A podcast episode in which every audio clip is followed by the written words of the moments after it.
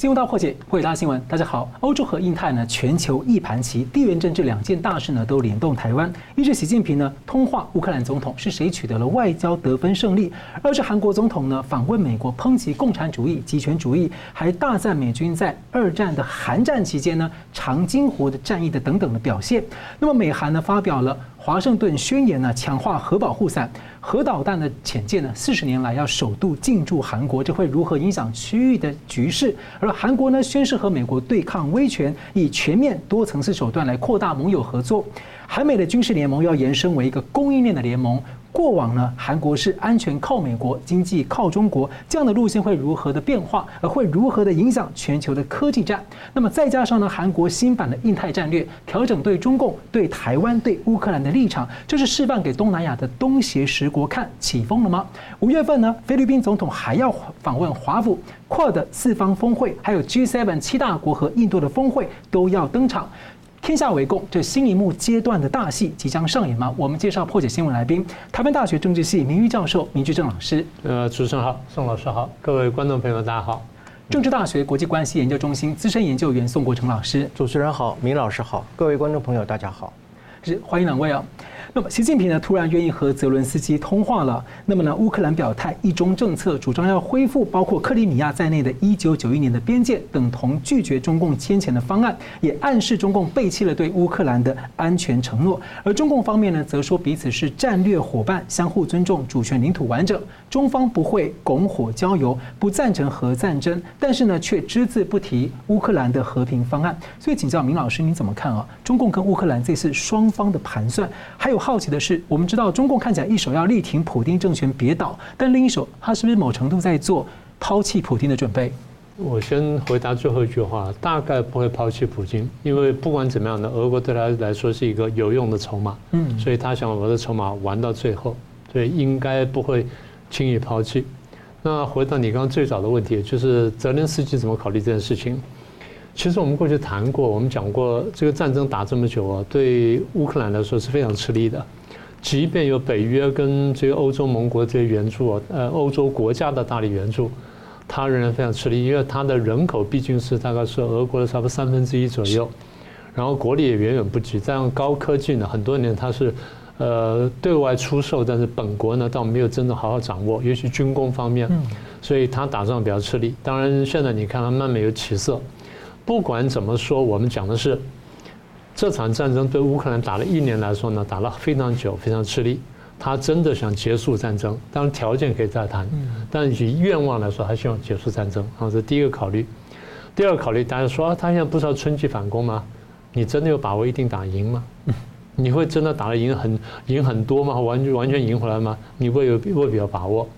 第三，大家不要忘记，这场战争打了一年，欧美各国援助乌克兰也援助了一年。是，虽然援助非常大量、非常慷慨，但毕竟还是很吃力的。对欧美来说，经济各方面还是很吃力。所以我记得非常清楚，战争开打没有多久，大概几个礼拜，泽连斯基自己就讲，他提醒这个自己国内同胞，他不要忘记，欧美的援助是会有停止的时候。嗯。这话讲的很有道理，很有远见，所以他在想这个事儿，也就是我们必须在欧美耗尽耐心跟耗尽资源以前，我们必须打胜，是，而且要达到一个结果出来。啊，这是第三个考虑。泽连斯基第四个考虑你，应该是赌一把。你习近平跟普京有关系吗？然后有这个有有感情吗？好，试试看你能不能劝他一下，因为普京也必须看见他自己肯定也打不太动了。是，这个不是说只有。呃，乌克兰打不动啊，这第四个考量。第五个考量，我觉得更重要。对于这个泽连斯基来说，他现在担心什么呢？他担心最后习近平一下忍不住呢，要去军援普京啊。他担心这个事情，所以我要釜底抽薪。嗯，我釜底抽薪，我跟你通话，然后我邀请你来基辅，不管你来不来，我动作做出来了，我已经做到这一步了。呃，理论上你不应该往前走，你不应该会大力军援普京，何况欧美都在盯着你，所以我呢再加一个再加一个砝码下去，所以我觉得这是很棒的考量。成不成功不知道，但是大家你刚刚讲过各方算计嘛，这个是泽连斯基方面的算计。习近平的算计我过去讲过，他有上中下三策，但现在看到了下下策。哦，下下策。我们先把上中下策先再说一遍，上策是俄国大胜。欧美收手，然后他来打台湾。我们讲过多次了。中策就是，哎，我用下四对上四，我用一批下四，啊，那甚至如果把我如果习近平把乌克兰跟俄国都当做下四的话，我用两批下四绑住了美欧日啊这些国家，绑了多批上四，对我来说我非常好啊，很轻松。所以现在我一直在讲，最希望战争延续下去的是中共，因为对他来说战略上最有利。这句话我讲了很长时间，台湾很多人批评这句话。大家现在最近看到了，捷克总统在讲这个话，是北约的前军事委员会主席，他在讲，他说这个中共最希望拖延战争，因为这是很清楚一个。所以我常常讲说要看《东周列国志》，就这个意思。因为从里面真的可以得到很多这种就是国际关系跟外交上的教训。那么这是习近平的中策，他的下策就是什么呢？俄罗斯小败。然后在小败的时候，眼看要败上了，他进来调停。嗯，目的有两个，一个是保住俄罗斯，一个就你刚刚讲的，我这边呢，我要得分。好，这是他的这个下策。下差策是什么呢？俄罗斯大败，然后国家瓦解。所以习近平现在的设计是，我来保住下策，我来争取中策，但我绝对要避免下下策。好，那现在问题来了，习近平调停可不可以成功呢？不能说完全没有成功的机会，但他成功条件有三个。第一，美国跟欧洲呢，现在还在军援乌克兰，它什么时候会停下来，或者什么时候会缩减？第二，这个乌克兰呢越打越好，那它很难调停，那它反正可能容易容易调停，因为俄国呢被迫被迫停止，然后俄罗斯出于内外的原因被迫这个停战或被迫这个退兵啊，避免惨败，三个条件具备了，那它的调停有可能成功，但我得说清楚。不是他调停成功，而是大家进来谈判。好，我们先来看看怎么样进来谈判。如果要开始谈判的话，大概是这样哈：参加方呢是俄罗斯跟乌克兰，嗯，不用讲了，对不对？美国跟欧盟、中共，或许还有联合国代表，嗯，所以五到六方啊，这是谈判的这个主要的人。当然还有一些其他国家了，那可能不那么重要。地点应该布置在瑞士，就奥地利，大概在相对比较中立的国家。好，那重点什么？谈判的焦点是什么？第一，俄国是不是完全退兵？这点现在是针锋相对的嘛？嗯。俄国说我已经并吞了四个州，乌克兰说你得全部还给我，把这个克里米亚得还我。所以这第一呢，俄国是不是完全退兵？第二，我刚刚提到了，俄国宣布并吞了四个州，到将来主权怎么办？因为他毕竟选出了亲俄的这个领导人，然后也进行了所谓的公投什么的。然后第二，有些人是倾向俄罗斯没有错，这我们都知道。所以这四个州的主权归属如何？再就刚刚讲的克里米亚的归属如何？好，那再来就俄国的责任，你要不要道歉？你要不要赔偿？好，你要不要逞凶？嗯，要不要逞凶？谁发动的战争？我们要不要追究责任？要不要下台？要不要上国际法庭审判？不是普京一个人呢、啊？嗯，什么麦维蒂夫啊那批人全部都要进去了，绍伊古什么全部都得进去了，他是一个集团呢、啊。好，逞凶。然后再一个要不要废武？嗯，也就是要不要废除俄国的武装，或者废除到让你没有能力再度再度侵略别人。然后这是第四个条件。第五，俄国承诺不再对乌克兰动武，你要不要做承诺？再来，大家一定要逼他，你要不要承诺不对周边国家动武？嗯，因为你侵略的不止他一个，你可你打过别人呢。好，那这样的话，欧美方面相应相应条件是我们解除对俄国的制裁。因为这对我们经济是有利的。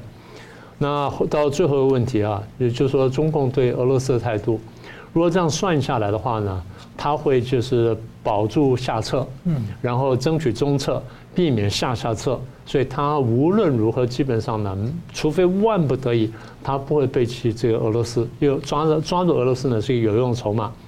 但你刚刚的问题问得很准确啊，你说会不会放弃普京？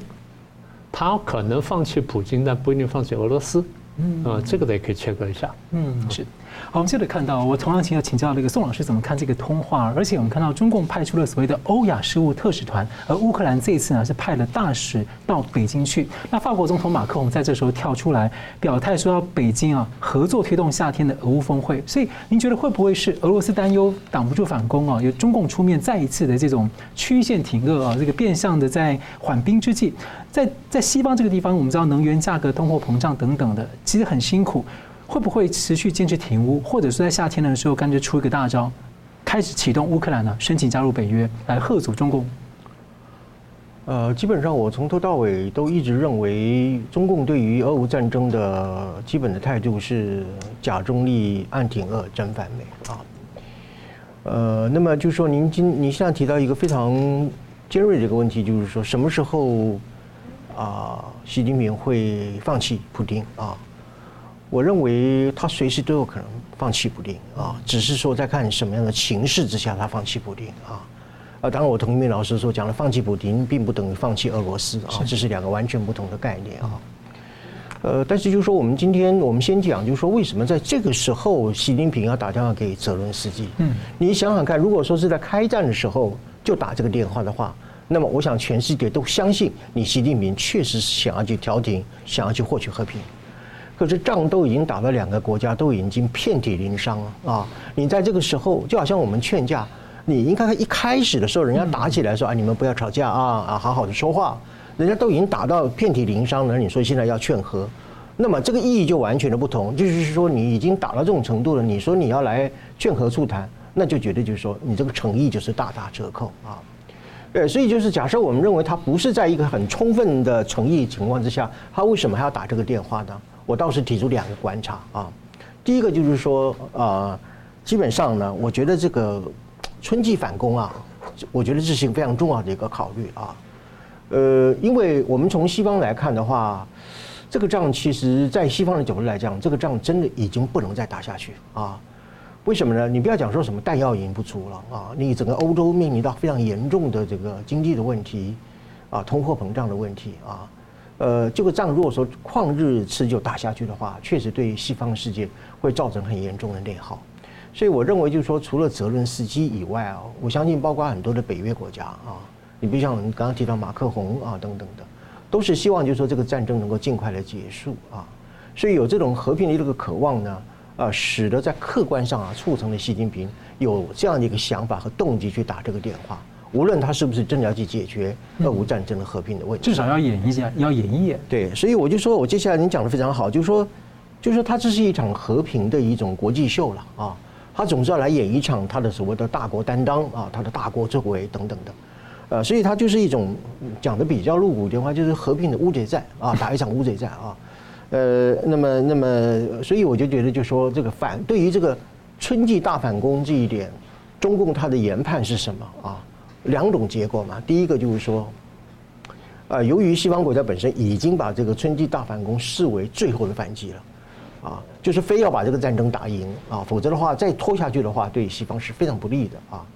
呃，所以习近平的估计可能有两种，一种就是说是乌克兰打赢，俄罗斯打输了啊。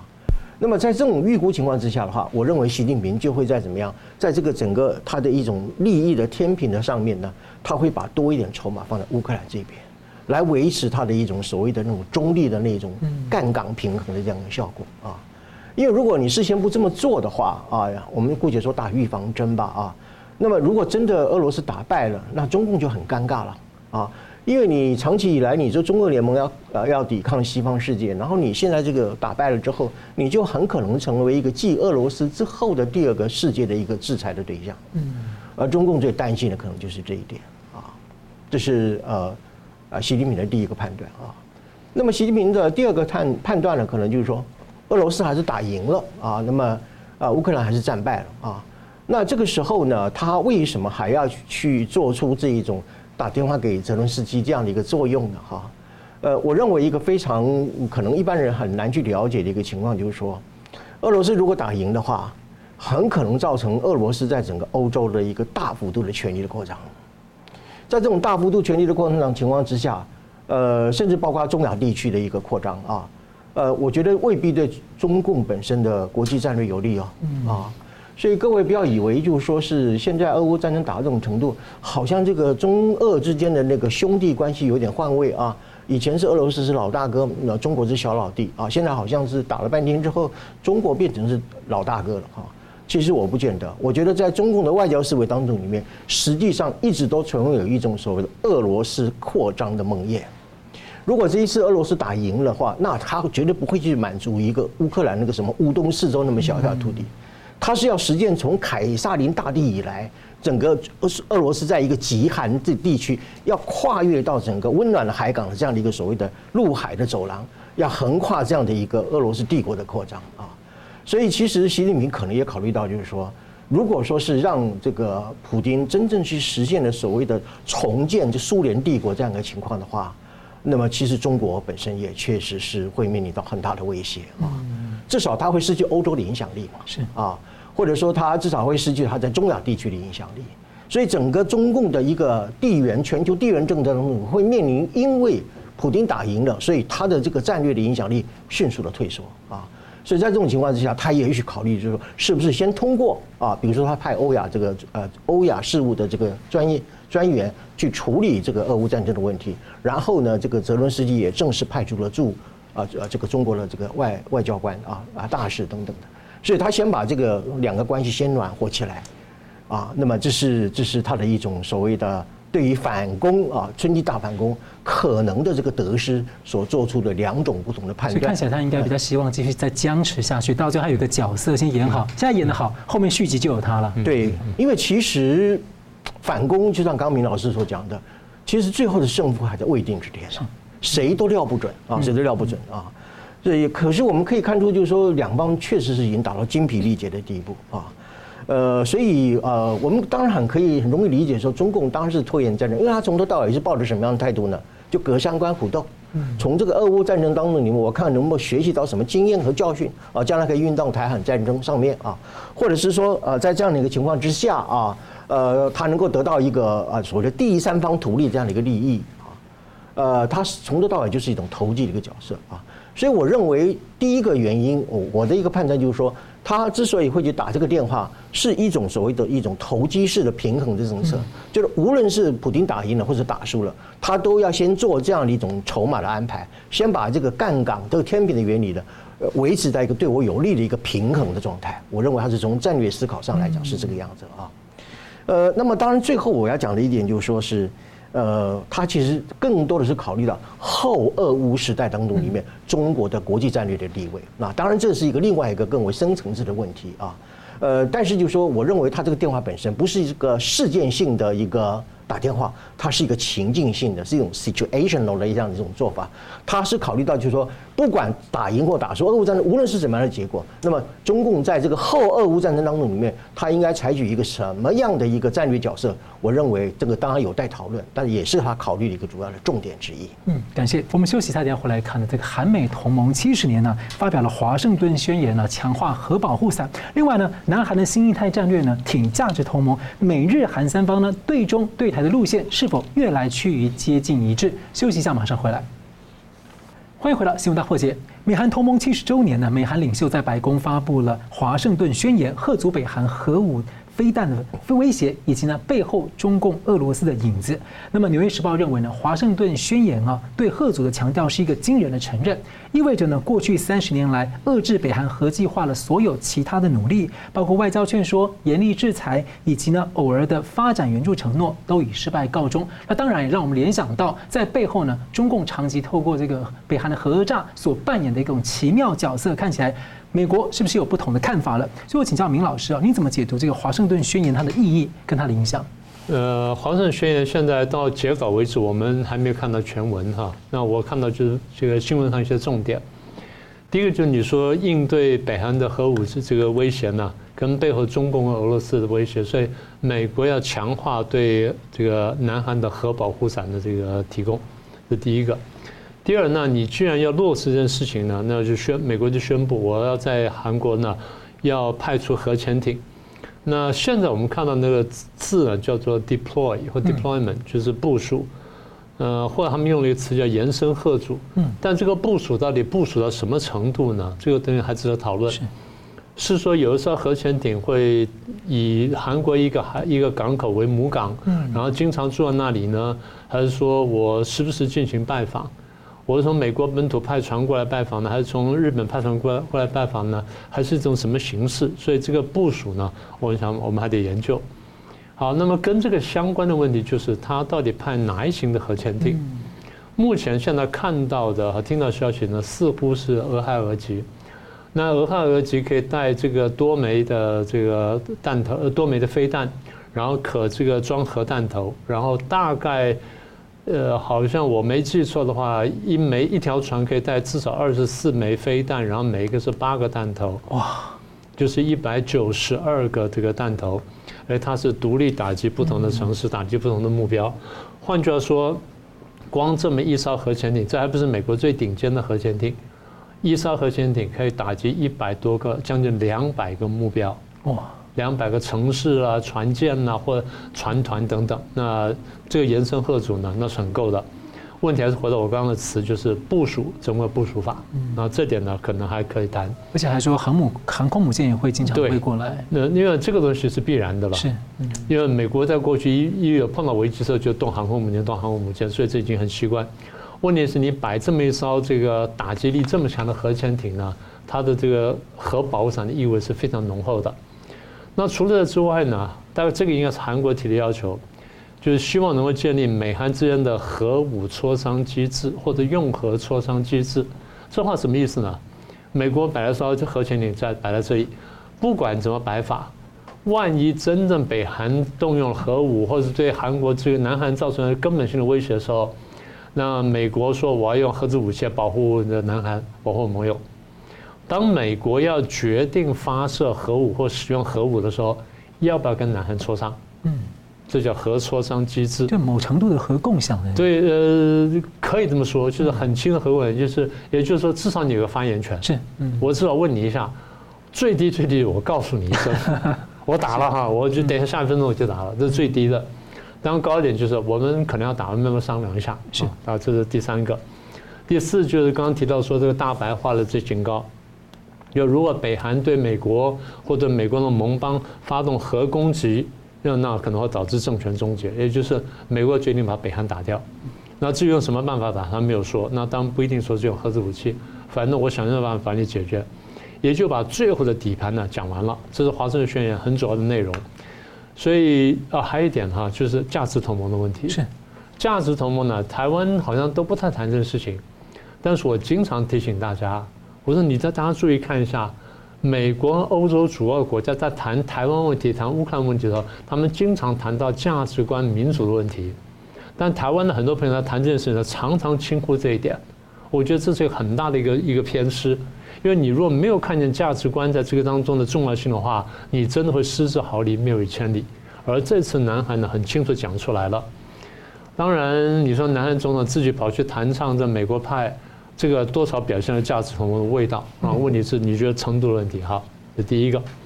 第二，那为什么会出现这么一个华盛顿宣言呢？既然美韩同盟七十年了，我想核心原因有三个。第一，呃，过去这一年来呢，北韩频繁试射飞弹。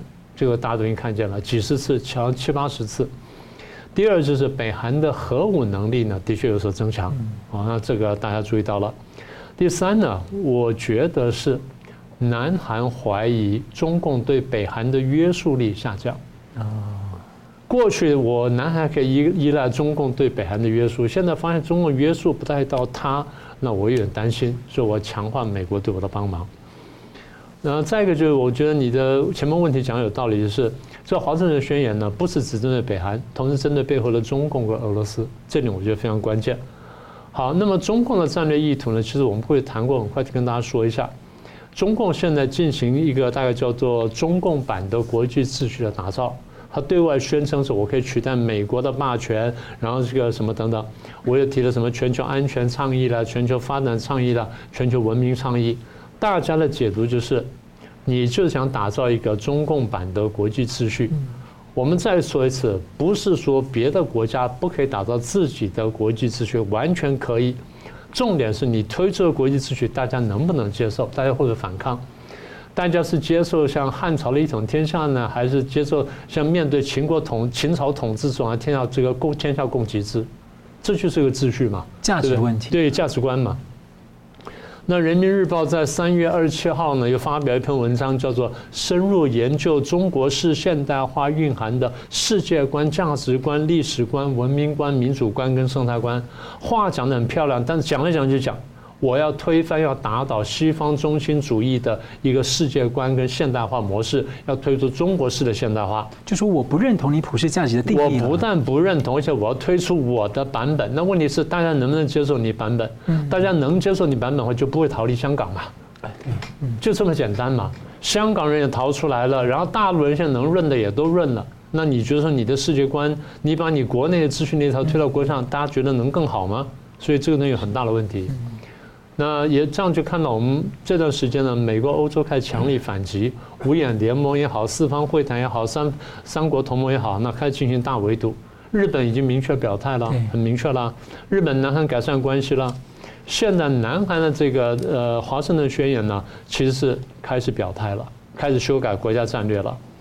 所以问题的核心呢，讲到这里呢，大概是几个，一个就是南韩从南韩看起来哈，一个是维护东亚的和平。第二是维护国际的秩序跟国际和平。南韩现在慢慢开始感觉到啊，我要反击专制主义，我要反击共产主义。他还在挣扎什么？还在挣扎，我跟大陆有很大的经贸利益，嗯，我放不放得掉？我放了会怎么办？因为你三星啊，什么这个海力士这上面那个利益非常大，比重非常大，我怎么办？所以一边是价值同盟，一边是经济利益，他还在挣扎。但是他现在觉得好像安全比较重要，所以我现在转过来了。那什么时候完全转过来，就要看三星海力士是在那的比重了，什么时候降下来，然后能够找到对应的东西。所以老师有可能现在是一个缓冲期，因为现在是各个国家都在强调价值安全要大于经济，然后在以这个基础上再做转移。我大概不会叫做缓冲期，我会叫做转移期、转移期、转变期，大概是这样子。所以现在我的感觉是，南韩慢慢看清楚了，他选边的方向慢慢对了。好，我问最后问题：台湾所有的人是不是都想清楚你该怎么选了？嗯嗯嗯，好，我们现在看到这个拜登说，这个对韩国政府新的印太战略欢迎和支持啊，这一战略呢，确认了韩美之间联盟关系的现状，以及韩美对区域的共同愿景，而且双边讨论呢台海的和平稳定，以及呢在南海等地区的自由航行原则。而中共最关心的应该是两个人都没有说这个新战略的具体内容，让中共大概是心慌慌啊。那尹锡悦呢强调韩美是有韧性的价值观同盟哦，而且呢他放话不排。除军事援助乌克兰，也强调和日本的和解合作。美国很有机会啊，实现长期以来很希望做到的美日韩的北三角。所以，我想请教宋老师，您觉得韩国究竟多大程度的改变、调整了他的对中战略，还有对台湾的立场？嗯，好的。刚刚明老师谈到一个非常重要的观念，就是关键啊，就是所谓的选边的问题啊。呃，这一次尹锡悦的这个访美，基本上就是韩国的一个战略的一个转向和选边啊。呃，我跟观众朋友说明一下，就是说这个转战略转向大概经历了呃三个过程，现在是第三个阶段啊。第一个阶段就是说，韩国呢主动的去这个放弃对于就是日韩之间的历史的恩怨啊，这是韩国主动啊，很不容易啊，很不容易啊。因为他有一次在华盛顿这个邮报的时候访问的时候，他甚至讲说，如果说有人主张，就是说我们因为日本人在一百年前对我们韩国人呢做了所作所为，所以今天日本要下跪啊，那么呃要如何如何？他说这个上看法其实是不对的啊，是不能被接受的。所以就是说。我简单来讲，就是说，尹锡悦他主动去释放了韩国人对日本的那一种所谓的民族主义的负担。嗯，因为如果没有释放这个民族主义的负担的话，这个两个国家永远站不到一起啊。所以尹锡悦让人家非常赞扬的地方，就是说他能够用释放日韩之间的仇恨，特别是去释放韩国内部的这一种民族主义的一种负担，还有反美的情绪，或者还有左派的一个思想，然后寻求跟。日本之间建立一种合作的共同的政治基础，因为只有这个政治基础，两两个国家才可能合起来去对抗北韩嘛，啊啊，所以这个是第一个转向，我认为是非常重要的啊。那么第二个转向是什么东西呢？呃，就是说他现在开始很迅迅雷不不及掩耳，很快速的，就是所谓的采取亲呃这个离中亲美的这样一个政策啊。那么为什么他现在要这么样的明确的要？采取啊啊这个转向美国，靠美国这边站啊啊，采取这种所谓的离中亲美呢？我认为主要有两个因素。第一个就是说，南韩过去啊一直是期望于中共所主导的所谓的六方会谈。刚明老师也提到啊，但是六方会谈搞了半天呢，一点结果都没有。嗯，反而是在这个时间当中里面去助长了北韩不断的去升级它的核子武力，甚至人家怀疑说北韩后面就是中共在帮他。对，所以你这个六方会谈，你到底就是我们刚回到那个俄乌的那个调停的问题，我始终从来不认为中共有这个意愿跟能力去所谓调解调解这些区域冲突。啊，所以这一方面就是说，南韩对于这个六方会谈啊，非常的失望，而且是非常绝望啊。原来这个韩国是对于这个六方会谈是寄予很高很高的希望啊。另外一个就是说，韩国已经确认到哈，如果没有美国的帮忙的话，南韩一定毁于北韩的核子打击之下。啊，也就是说，讲的更露骨一点，知道，南韩根本对于北韩的核子武力毫无招架之力。所以有了这样的一种生死攸关的体验之后，他选择快速的向美国去转向。他们最近国内有六七成的民意都支持自己要研发核武了。对，啊，当然就是说，美国也是通过这个华盛顿宣言，就是说你自己不要发展核武了，我帮你，哎，我来帮你。这个就是叫核子分享，或者是刚刚我们所提到的，就是所谓的延伸遏制这个问题啊。那么现在进入到第三阶段，这个第三阶段是什么阶段？我认为呢，就是说当他韩国转向了这个。美国之后呢，他就会对于整个印太的战略呢，形成一种齐步走啊，齐步走一起，大家步调一致的这样的状态啊。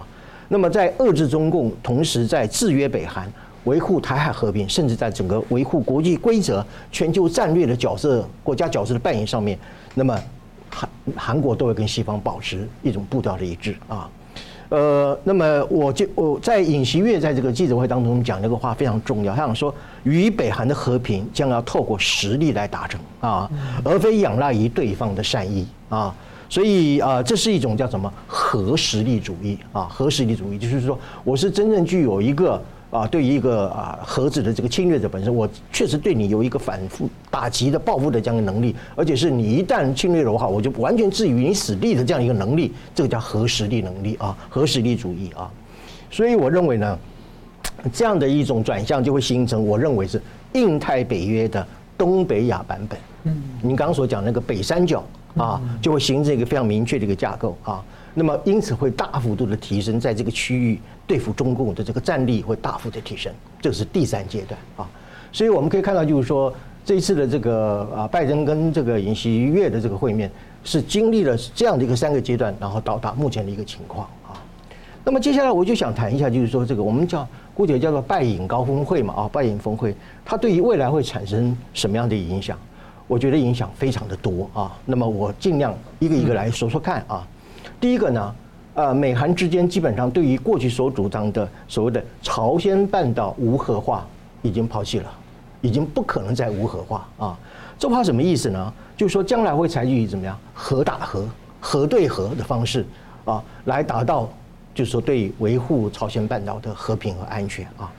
呃，所以就是说为什么会有这种趋势呢？一方面就是说北韩呢，从过去，呃，我统我稍微统计了一下，大概从去年的十月到目前为止。总共超过有十六次以上的啊中程的或者是长程的巡弋导弹等等的发射啊，呃，发飞射飞弹像丢鸡蛋一样啊，在这种情况之下呢，确实是说一这个威胁的力道很明显的一个增加啊。那么当然一方面会有这样一个结果，也是我认为美国过去在对北韩政策，我把它称之为龟速外交了哈，乌龟啊乌龟的速度龟速外交。呃，战略鱿鱼啦，或者是说只是做口头的检测啊，这个谴责啦，或者是经济的制裁，完全没有办法去遏制北韩。最强烈大概就是川普那时候开这个这个航空母舰到那边直接吓阻北韩的压力。对对，所以就是说我讲就是呢，核实力主义啊，会是一个非常重要的啊一个影响啊，这第一个。第二个呢，会重组东北亚的战略格局啊。这话怎么讲呢？呃，就是说。呃，在这次的这个华盛顿宣言当中，以及双方的会谈当中里面，有一个新的战略概念啊，其实也不是很新，是美国人所提出的，叫做什么？叫延伸克制 （extended deterrence） 啊，extended 就是延伸性的这种。延伸性的意思是什么东西呢？就是把传统武力呢跟核武力呢混合动态的来达成吓阻效果啊。今天基本上来讲，已经不再区分说啊，这个叫做传统武力啊，那个叫核武力，现在已经完全混在一起。这个叫做所谓的延伸遏制啊，然后呢，把所有可以随时动员起来的核力量的一种战争资产，那么向韩国去做部署。刚刚明老师所谈所谈到的，就是那个一个部署的一个策略啊。那只会大大幅的压缩到这个中共在黄海跟南这个东海的压力。对对，所以从华盛顿宣言当中，你我们可以看得出来，美韩之间的一个核子分享啊，核子共享也好，这个机制已经形成了，嗯啊，非常明确的形成啊。呃，所以美韩之间其实已经在组建一个叫什么呢？类北约，类似于北约的一个核子保护伞机制。这个机制本身呢，是一方面呢是要决定美韩共同要给予北韩一种所谓的终极毁灭的最后警告，但是同时呢，也是建构一个所谓的新的东北亚的战略格局。这是第二个影响。第三个影响呢，啊，大家注意哦，这一次的会面呢，我认为是一个韩国崛起的开始。啊，以前我们讲中国崛起，现在是韩国崛起啊，这话怎么讲啊？也就是说，韩国自己本身啊，也要准备要扮演一个世具有世界影响的一个角色啊。也就是说，韩国它现在已经不甘于啊再去扮继续扮演一个叫什么半岛国家啊，朝鲜半岛半岛国家，也不再是说只是满足一种区域的角色，未来它要作为一个什么叫 global state 全球国家，要扮演一个这样的一个角色。呃，它有没有这个实力呢？我接下来就来讲啊。第一个啊。第一个就是说啊，呃，韩国现在基本上来讲已经不存在对于所谓的对中国市场的依赖哦。以前我们讲说安全靠美，经济靠中，现在靠中也不必了。为什么呢？因为现在就是说，呃，南韩在中国大陆市场市场不断的在萎缩啊，而且也已经出现了很明显的贸易的这个啊这个逆差啊。呃，如果说我们讲靠中是指说对于这个中国大陆市场本身的一个贸易顺差的依赖的话，那么这个依赖现在已经不存在了啊。还有另外一方面就是说，我们举一个例子，在这一次的访美当中里面，有一家叫做 Netflix 这家影视公司，它直接对韩国的影视产业投资二十五亿啊美元，二十五美元啊，二十五美元，依据经济学上的一个外溢效果呢，啊，它可以超过一百亿以上啊。所以因此呢，我觉得就是说。呃，韩流嘛，哈，韩流在影视产业当中里面，呃，是有很大的一个影响力啊。所以这个时候呢，我觉得还有就是说，南韩现在已经已经具备有一个军工系、军工工业当中里面一个对外军售的能力。这一些成就跟收益都可以弥补它过去依赖于中国市场，而从此以后脱钩以后所。啊，这个弥补它的经市场上的一个损失。所以日韩台如果三方互补，一起有协调行动的话，对这个其实中共它要分而治之就很不容易了。对对，最后一点呢，就是说，我认为韩国现在已经不再接受那个中共的那种大欺小的一个霸凌的态度啊。你看他直接讲台湾问题就是世界问题啊。对，我甚至我可以直接对乌乌克兰进行援助啊啊，呃，我反对这个以实力的改变台海的现状啊。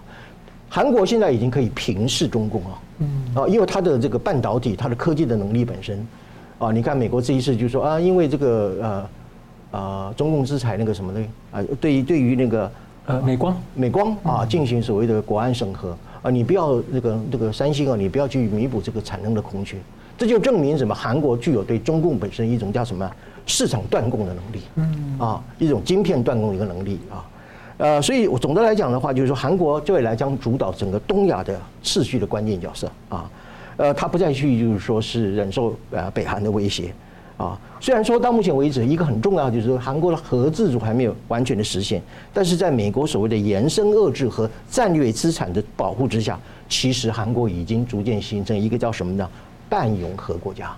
这是我觉得这次会议当中，我们对整个东亚的一个战略格局非常重要的一个影响。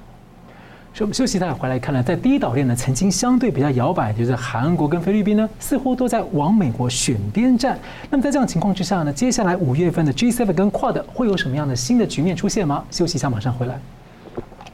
欢迎回到新闻大破解，韩国往昔的。安全靠美国，经济靠中国的安美金中的路线呢，是否正在位移当中？之前呢，晶片四方联盟美日台韩呢，韩国的态度相对模糊啊。那尹锡悦这一次呢，是表态韩美的安全联盟应该进入供应链联盟，而且要合作打击经济胁迫，还要强化晶片等技术供应链合作。这次带了大批南韩企业，这次又拿下至少五十九亿美元的投资大单，签了二十三项的投资备和合作备忘录。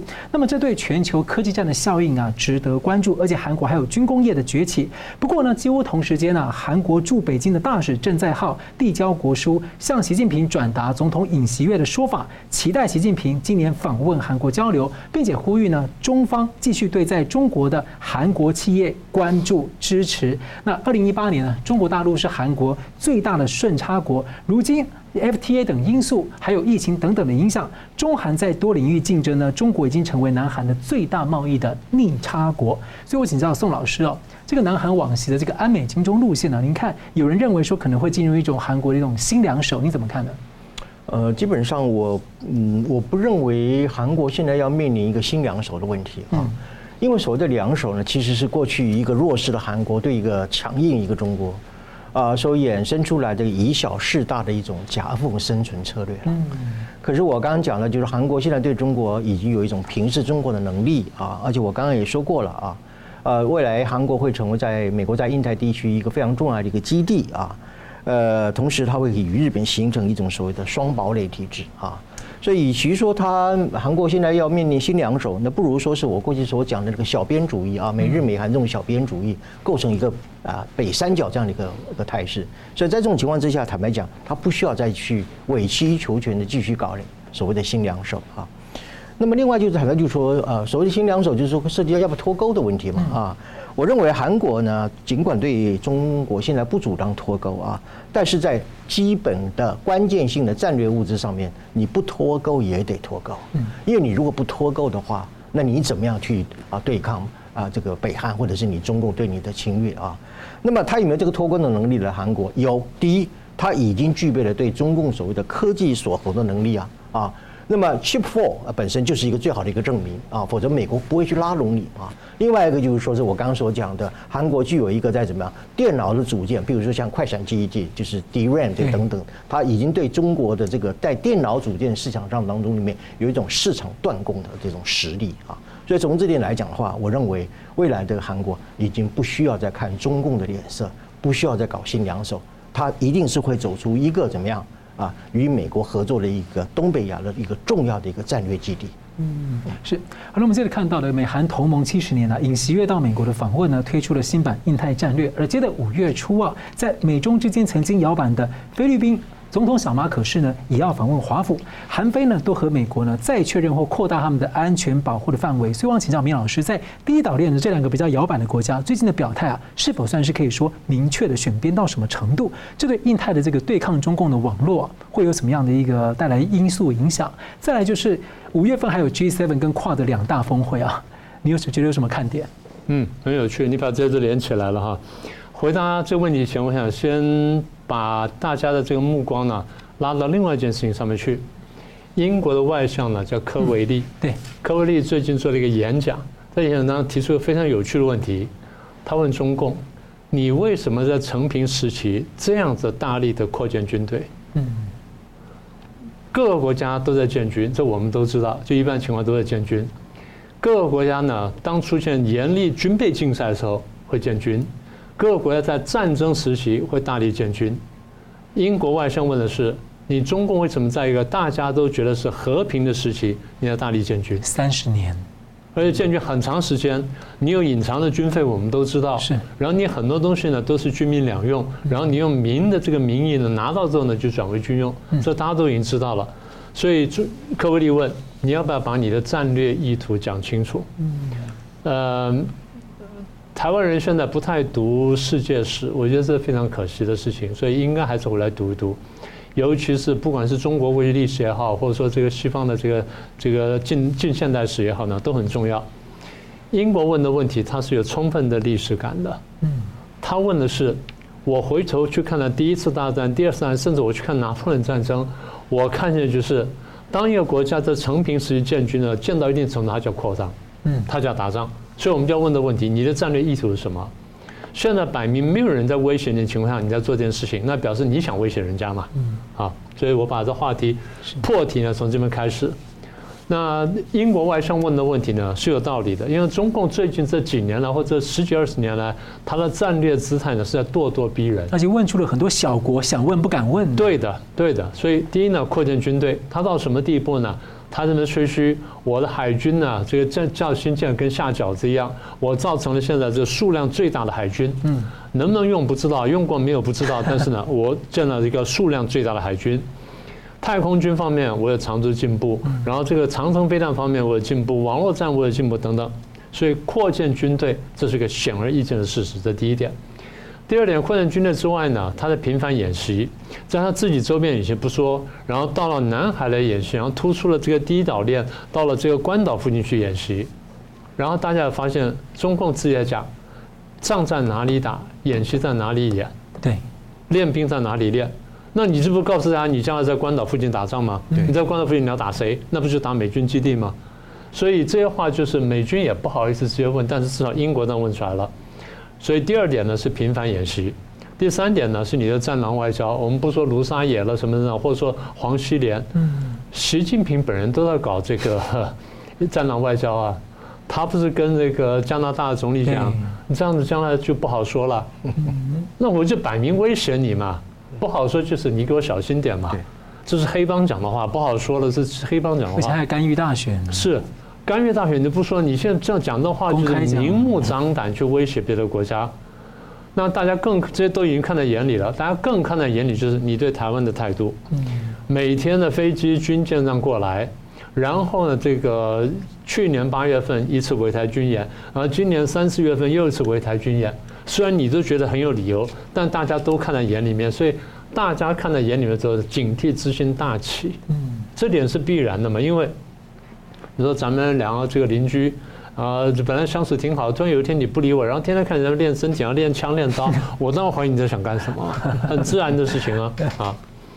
那么从你你要问的是菲律宾，从菲律宾的角度来说，他特别关心南海，那他眼睁睁看着这十几二十年来，中国在南海呢化礁为岛，搞了搞了七八个，那现在还在扩建。好，第一化礁为岛，第二呢这些岛呢开始军事化，嗯，开始武装化。然后第三呢，你帮把这岛礁都建成之后，武装化之后呢，你开始好像企图把南海内海化。嗯，你在骚扰过往军舰、过往船只，美国船只过来，哎，你也说怎么样怎么样？我菲律宾船这两天新闻不是在讲吗？嗯，中共用海警船把菲律宾小船给逼退了嘛？对，差点撞到。对啊，你这样搞，那就大家觉得说你在干什么？嗯，这叫内海化。然后过去这几年来，中共用民兵船用第二海军骚扰周边，大家都看太多了，所以菲律宾是感同身受。你说过去在这个杜特地时代，他已经不太愉快了，但杜特地那时候跟美国闹翻了。对。现在这个小马可是回来，他痛定思痛想，那我得摆正我的关系。好，这是菲律宾的看法。那么中共在做这些作为的时候呢，你说国际大国也都看在眼里面，所以我刚才讲说，科维利会讲的话是有历史感的原因。好，北约这几年来对台海局势讲话了，中共非常生气，中共说北约管北约事，你不要管台海。问题是，你已经管到了大家了，所以北约当然会来讲你嘛，这第一个嘛。那北约讲了之后，欧盟也讲了，七大工业国也讲了，这三个虽然有所重叠，但毕竟不是一样的东西。如果不一样的国际组织跟国际这些联合呢，都在讲同样的话的时候，你是不是该想想你的行为是有问题的呢？好像那个国安法想要延伸适用日本，好像不断的提醒全世界的各国，我还有其他的东西随时要纳到你家里去。对，长臂管辖已经到了这个荒唐地步，什么这个警权警什么警桥服务站，不就是这东西吗？还要一零。这第一个，第二，所以大家现在反映除了这些之外呢，美日安保开始反映了，五眼联盟开始反映了，四方会谈开始反映了。这样还不够，大家觉得说我必须建立澳英美同盟，具体来来牵制你的这种扩张跟这个威胁。那么，也就是我们看见这个亚太围堵圈呢，这是我们几年来讲的话。嗯，我们几年前就跟大家预言，我们说中共的行为只要不再收敛下去，亚太围堵圈会越来越强大，越来越成型，越来越收紧。现在看见前沿部署了。这个现在我们看的就是这个情况。是，所以你前面问到。日本是要考虑参加三国同盟、澳英美同盟，可能；南韩会考虑参加四方会谈或三国同盟，可能。好，那下个问题，菲律宾除了美菲安保之外，他还想不想参加什么？哎，有可能。他想不想参加什么？菲律宾完之后，越南会不会有一天也想参加什么？这些都是周边受到威胁的国家嘛？是。就直接受到威胁国家。所以你觉得，当你这个中共在觉得说哦，我正在慢慢崛起的时候，旁边人是感受到你的威力了。而特拉斯他的倡议说，一个太平洋类似的北约，有可能，你觉得有可能形成？是的。那所以台湾变成什么呢？大家现在看台湾就很难受。打个不好的比方，台湾像是矿坑里的金丝雀，对不对？然后大家看哦台湾要出问题，那就出问题了。所以你刚刚问我说，南韩跟菲律宾选择呢？的确，现在慢慢向这个方向靠拢当中。嗯。但是你说完全靠过来吗？那还没有。所以你刚刚问的最后问题就是五月份的多个高峰会，多个高峰会，我们现在判断就是如果没有意外的话，应该向同样方向前进。但至于说走得多快，走得多强？坦白说，还需要一段时间，但这个呢，就留到我们下次再谈了。嗯，好了，节目最后我们请两位给我一分钟总结今天的讨论。先请明老师。呃，泽连斯基跟习近平通话呢，刚才我们已经分析过了。大概现在这样看哈，呃，习近平就算出来调停的话呢，将来就算成功了，谈判成功了，呃，这个功劳不会完全归他。很简单，因为不是你调停成功的。将来谈判，我们刚刚讲说有多多个国家会参加，它变成两大阵营。习近平这个演员，但是其他人是他不，他是他是两大阵营里面，他是带他是参与俄国阵营的，嗯，其他是美日欧阵营的，他是这样对立的，所以他不是调停，他是帮助俄罗斯进来讲话罢了，嗯，他不会完全得分。但是我们要讲的就是谈判的机会越来越大，这第一个。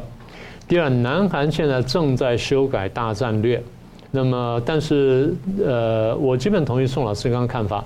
不过现在南韩在想，我在大陆丢掉的经贸利益，在别的地方是不是能够完全补回来？嗯，因为这点他还是还得认真考虑的。这第二个问题。第三呢，全球围攻的态势现在越来越明显，这就我们今天要讲的事情。所以亚太版的全球围攻正在强化当中。当这个强化这个事情正在强化当中，台湾的安全呢在也在上升，所以台湾人得看懂这趋势，全球华人得看懂这趋势，不要被中共的这些文宣呢所欺骗。宋老师，呃，虽然说米老师提到就是说这个谈判的可能性还是有啊，呃，但是我认为不会是中共一个习近平来主导这一切啊。这个谈判如果没有各国参与来共同协调出一个。啊，各方都能够接受的版本的话，这个谈判也不会成功，和平也不会到来啊。呃，所以在这种情况之下呢，我认为就是说这一次的这个习近平和泽伦斯基的这个通话啊，本质上还是中共在表演一场国际和平秀啊。他想要抢一个配角角色。对对对，他想要用一种筹码啊，呃，来就是说不知道这个春季大反攻之后到底谁输谁赢的情况之下。他先把这个筹码在天平上先放几一点放在乌克兰这边，以避免将来如果说万一普京打败了，他会落入一个遭受国际制裁的一个很尴尬的一个局面啊。呃，那么这个谈到这个拜隐会呢，我给予一个比较乐观而正面的一个期待啊。为什么它会基本上会改变重组整个东北亚的一个结构啊？就是我刚刚所讲那个北三角的一个啊，一方面抗这个北韩，一方面抗中共的这样一个结构啊。呃，而且非常重要的一件事情就是说，呃，东北亚局势本身的一个无核化的时代已经过去，呃，将来可能美韩之间啊，包括这个北三角会用更强烈的，我就讲叫核实力主义来维持这个区域的和平啊。呃，那么最后我们谈到就是说是，呃，刚刚明老师讲到引述那个英国的那个外交讲的那句话啊，为什么中共在这个承平时代的时候大力的扩军？简单的来讲，明老师没有指出来，我在这里指出来，扩张嘛，侵略嘛，啊，否则你在好好的一个和平的时代，呃，你不好好的过日子，却一天到晚要这样子咋呼咋呼的，你不就是想要冒犯别人吗？啊，所以我觉得就是说，刚刚明老师也讲过，就是说，中共如果说他在这个对外扩张不知收敛的话，他永远就会面临天下为共的局面。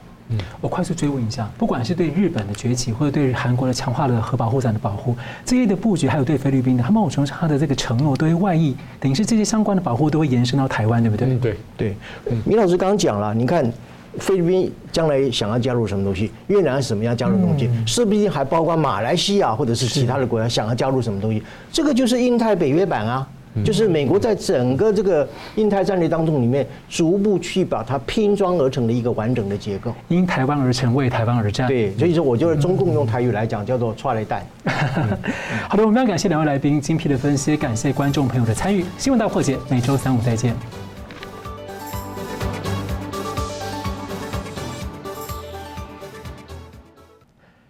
如果您喜欢我们的节目呢，请留言、按赞、订阅、分享，并开启小铃铛。